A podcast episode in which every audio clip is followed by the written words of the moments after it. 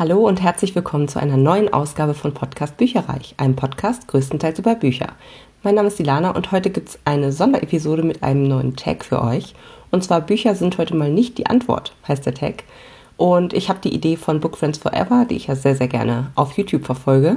Und die haben den im Original von BookBuds geklaut, in Anführungsstrichen, oder beantwortet zumindest. Und ich habe euch beide Links bei mir in die Show Notes gepackt. Also sprich in die Episodenbeschreibung, die ihr sowohl auf meiner Webseite als auch eben ja, in der Episodenbeschreibung des Podcasts sehen könnt. Es sind insgesamt nur sechs Fragen und ich starte direkt mal mit Frage 1. Was ist etwas, wovon du zu viel besitzt, abgesehen von Büchern natürlich? Da musste ich ehrlich gesagt jetzt mal relativ lange überlegen, um das beantworten zu können und habe jetzt mal gesagt, teure Beauty- oder allgemein Pflegeprodukte, durch die ich mich so nach und nach durchteste. Also ich mag es sehr, sehr gerne, ähm, sowohl Pflege als auch Kosmetika irgendwie zu haben und gerne auch mal so ein bisschen hochpreisigere Produkte. Aber auch da gibt es einige, wo man so ein bisschen ins Klo greift, sage ich jetzt mal. Und dementsprechend, ja, tut es einem dann noch mehr weh eigentlich. Aber ja, das liebe ich sehr, mich da so ein bisschen mit zu belohnen, in Anführungsstrichen, oder immer mal wieder was Neues auszuprobieren, zu schauen, wie gut funktioniert das. Und irgendwie riechen die auch immer ganz anders.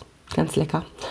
Und wenn ich noch eine zweite Sache nennen müsste, dann wäre es wahrscheinlich die Erweiterung für Sims 4, weil ich wirklich mittlerweile, glaube ich, neun bis zwölf verschiedene ja, Erweiterungen oder Accessoire-Packs und wie sie alle heißen, also äh, zusätzlich zu kaufende Inhalte quasi noch dazugeholt habe zum Basisspiel. Da gibt es nämlich öfter mal so Bundle-Preise, wo man dann drei verschiedene Erweiterungen quasi zusammenpacken kann für knapp 40, 50 Euro. Und ja, das mache ich leider regelmäßig und freue mich da aber auch drüber. Also dann kann man ja, wie gesagt, nochmal ganz andere Funktionalitäten freischalten und Sachen erkunden und das mag ich tatsächlich auch sehr, sehr gerne. Was mich direkt zu Frage 2 bringt, was ist etwas, das du zum Spaß tust, was nicht Bücherlesen ist? Sim spielen.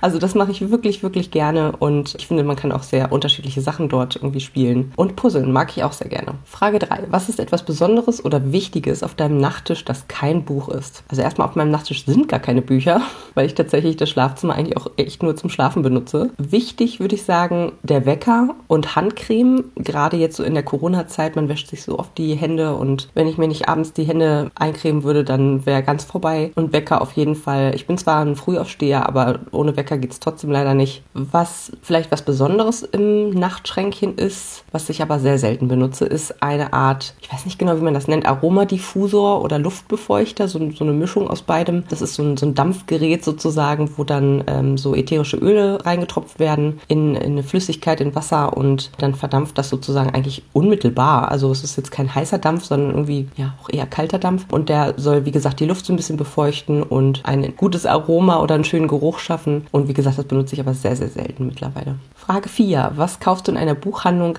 außer Büchern? Ich muss sagen, in letzter Zeit bin ich mehr und mehr auf den Trichter gekommen, schöne Lesezeichen mit so einem Gummiband zu kaufen. Früher habe ich nämlich eine ganze Zeit lang immer alte Postkarten als Lesezeichen benutzt. Und was ich auch ganz gerne dort kaufe, sind Spiele. Fünftens, was ist ein lustiges Geschenk, das du erhalten hast, das kein Buch oder ein Geschenkgutschein für ein Buch war? Ich muss sagen, ich kriege eher selten lustige Geschenke. Es ist jetzt wahrscheinlich deswegen halb geschummelt. Also ich habe mal ein Lesezeichen bekommen, das sah aus wie ein zerquetschter Koala, der auch noch so, also der war untenrum quasi ab Brusthöhe äh, ganz flach, sodass man den als Lesezeichen benutzen konnte und oben guckt dann quasi noch der, der schreiende Kopf raus. Also das fand ich doch, muss ich sagen, ziemlich lustig, sieht äh, ganz witzig aus, aber das hat ja schlussendlich dadurch, dass es ein Lesezeichen ist, auch fast wieder was mit Büchern zu tun. Deswegen, wie gesagt, wahrscheinlich halb geschummelt, aber mir ist sonst kein anderes lustiges Geschenk eingefallen, ehrlich gesagt. Höchstens vielleicht zu meinem 30. Geburtstag musste ich natürlich Klinken putzen und dafür wurden irgendwie, ja, glaube zehn Klinken auf so ein super pinkes Brett irgendwie angeschraubt und das vielleicht höchstens. Ich habe dann auch extra so einen schönen Kittel angezogen und dies, das, jenes, also alles mitgemacht und das vielleicht, aber das ist jetzt ja auch nichts Ungewöhnliches für den 30. sag ich jetzt mal. Frage 6. Welchen YouTube-Kanal schaust du, der nichts mit Büchern zu tun hat? Leute, setzt euch hin, das kann ein bisschen dauern, denn ich gucke tatsächlich sehr, sehr viele Leute, die nichts mit Büchern zu tun haben. Ich gucke auch sehr viele, die mit Büchern zu tun haben, aber ich gucke sehr gerne diverse Beauty- oder Lifestyle-Bloggerinnen. Dann gucke ich ganz gerne, was mit dem Thema Finanzen und ein Pärchen hat, hatte zumindest früher relativ viele Hausumbauinhalte, was mich auch irgendwie interessiert hat. Und zwar sind das Manda, also Marie und Alex heißen die. Die haben schon seit ewig und drei Tagen halt ihren YouTube-Kanal. Sie äh, sind Unternehmer unter anderem auch und die begleiten sich selbst immer in so recht cool geschnittenen Vlogs äh, in ihrem Alltag, eben in ihrem neuen Haus, was sie eben vor zwei, drei Jahren gekauft haben. Zu der Zeit bin ich ungefähr bei denen eingestiegen.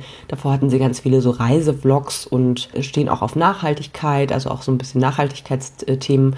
Momentan ist es sehr stark geprägt von ihrem äh, frisch geborenen Sohn, was mich dann wiederum nicht so interessiert. Deswegen mal gucken, ob ich den jetzt noch lange folge. Aber die Hausumbauinhalte fand ich richtig cool, weil gerade auch Alex handwerklich ziemlich begabt ist und sehr, sehr viel selber gemacht hat. Und das, ja, fand ich einfach richtig cool, wie sie das gemacht haben und wie es jetzt aussieht und so weiter. Das ist echt ganz schön gewesen zu verfolgen. Finanztechnisch wäre da zum Beispiel Asia Deng zu nennen. Das ist eine Amerikanerin, die als eine der ersten auf YouTube sehr genau mitbegleitet hat, wie sie von ihrem riesigen Studentenkredit, die haben da ja teilweise, ich glaube, sie hatte irgendwie über 300.000 Euro Schulden oder Dollar besser gesagt, wie sie davon nach und nach losgekommen ist. Also quasi ihre Kreditfreiheitsgeschichte oder Reise hat sie quasi begleitet, hat dafür relativ viele Follower auch bekommen. Vorher hatte sie eher eher so ein bisschen so, ach, weiß nicht, so girly Stuff, irgendwie so viel beziehungstechnisch, liebetechnisch, irgendwie in die Richtung. Da kannte ich sie tatsächlich auch schon, aber das fand ich dann am interessantesten, wie sie sich dann auch so gewandelt hat und dass sie jetzt auch eben in Richtung Unternehmertum geht und ihre eigenen Finanzkalender und Studentenkalender und sowas halt rausbringt in den USA. Ganz interessant und vor allen Dingen auch irgendwie schön zu sehen, wie sich das alles so entwickelt von Ne, sie, sie hat irgendwie, die, sie baut sich eine Disziplin auf und ähm, ja, hat dann eben diese Schulden abgetragen nach und nach und erklärt auch so ein bisschen was drumherum, aber die ist ehrlich gesagt nicht so tief im Thema Finanzen drin. Sie hat jetzt halt einfach nur geschafft, weil sie auch ein ziemlich hohes Einkommen hat, diese ähm, Schulden relativ schnell auch abzubezahlen und ja, alles, was jetzt so ins Investieren geht, ich glaube, da hat sie eigentlich selber nicht so richtig die Planung, was ein bisschen schade ist, finde ich, aber ja, das ist trotzdem interessant, weil sie auch teilweise dann so ein bisschen offengelegt hat, wie viel Prozent oder wie viel Dollar von ihrem Einkommen in was eigentlich an Ausgaben geflossen sind und so. Sehr, sehr transparent, also auch sehr mutig, finde ich, also sich da hinzustellen und der, der gesamten Welt schlussendlich offen zu legen, was sind meine Einnahmen, was sind meine Ausgaben, gerade auch, weil sie teilweise Sachen, also für Sachen aus, Geld ausgibt, wo man vielleicht auch sagen könnte, so, äh, ist das überhaupt nötig? Äh, was weiß ich, Fingernägel machen und keine Ahnung was. Ja, aber trotzdem fand ich sehr, sehr interessant tatsächlich ihre Reise dort.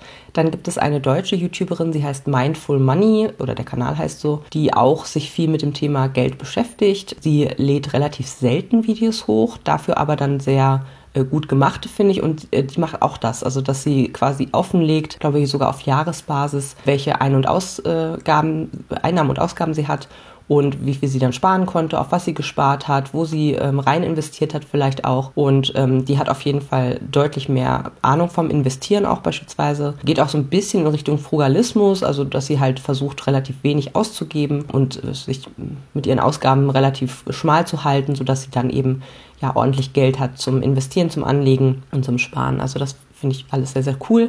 Und was auch sehr gut ist, äh, gerade wenn man mal so ein bisschen was lernen möchte, ist Finanztipp. Gibt es auch eine Webseite von finanztipp.de und Saidi, einer der Mitarbeiter dort, stellt sich eben regelmäßig hin und veröffentlicht Videos. Das sind, wie gesagt, ich sag mal Klassiker, so nach dem Motto, was passiert eigentlich, wenn ähm, meine Eltern oder Großeltern pflegebedürftig werden? Wann, wann werde ich da zur Kasse gebeten und um wie viel? Aber auch sowas wie, ne, soll ich lieber ein Haus kaufen oder soll ich lieber in äh, Aktien zum Beispiel investieren, also Asset Allocation, ähm, Pipapo, also wirklich ganz, ganz unterschiedliche Sachen. Auch irgendwie äh, lohnt sich eine Betriebsrente, wirklich alles Mögliche, wo man sich sonst vielleicht ja echt lange einlesen müsste, bereitet er sehr, sehr gut auf. Und deswegen kann ich das auch sehr gut empfehlen. An Beauty- und Lifestyle-Bloggerinnen folge ich sonst noch Madame Tam Tam und Chloe Morello, hat aber auch schon ein bisschen abgenommen tatsächlich. Also man sieht, es sind nur noch zwei. Madame Tam Tam ist auch frisch Mutter geworden, zeigt sie jetzt nicht so viel, muss ich sagen, aber die die Inhalte sind natürlich auch ein Stück weit, haben sich verändert dadurch. Ich mag am liebsten diese Dinge wie Beauty Highlights oder früher hatte sie immer noch einen ziemlich coolen Vlog, den macht sie jetzt ähm, eben nicht mehr. Wird aber auch wieder andere Zeiten geben, also die mag ich eigentlich ganz gerne. Und Chloe Morello ist eine Australierin, die mittlerweile in Kalifornien lebt. Ja, also sie macht ganz viele Schminktutorials, die ich auch echt gut finde, auch mit sehr hochwertigen äh, Make-up-Produkten. Gleichzeitig finde ich an der manchmal nicht so gut, dass sie wirklich, ich sag mal, gefühlt alles drauf schmiert, was sie hat. Also hm, dann gibt es noch eine Schicht und dann hat der äh, Lidschatten noch gekrümelt, also gibt es nochmal einen Concealer drauf. Also da denke ich mir manchmal so, ja, okay, ein paar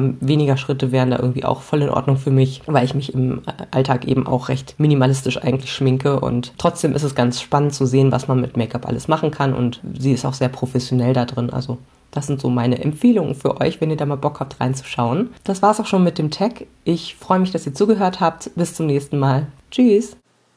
Informationen zu allen Büchern, über die ich heute gesprochen habe, findet ihr auf meiner Website www.bücherreich.net mit UE.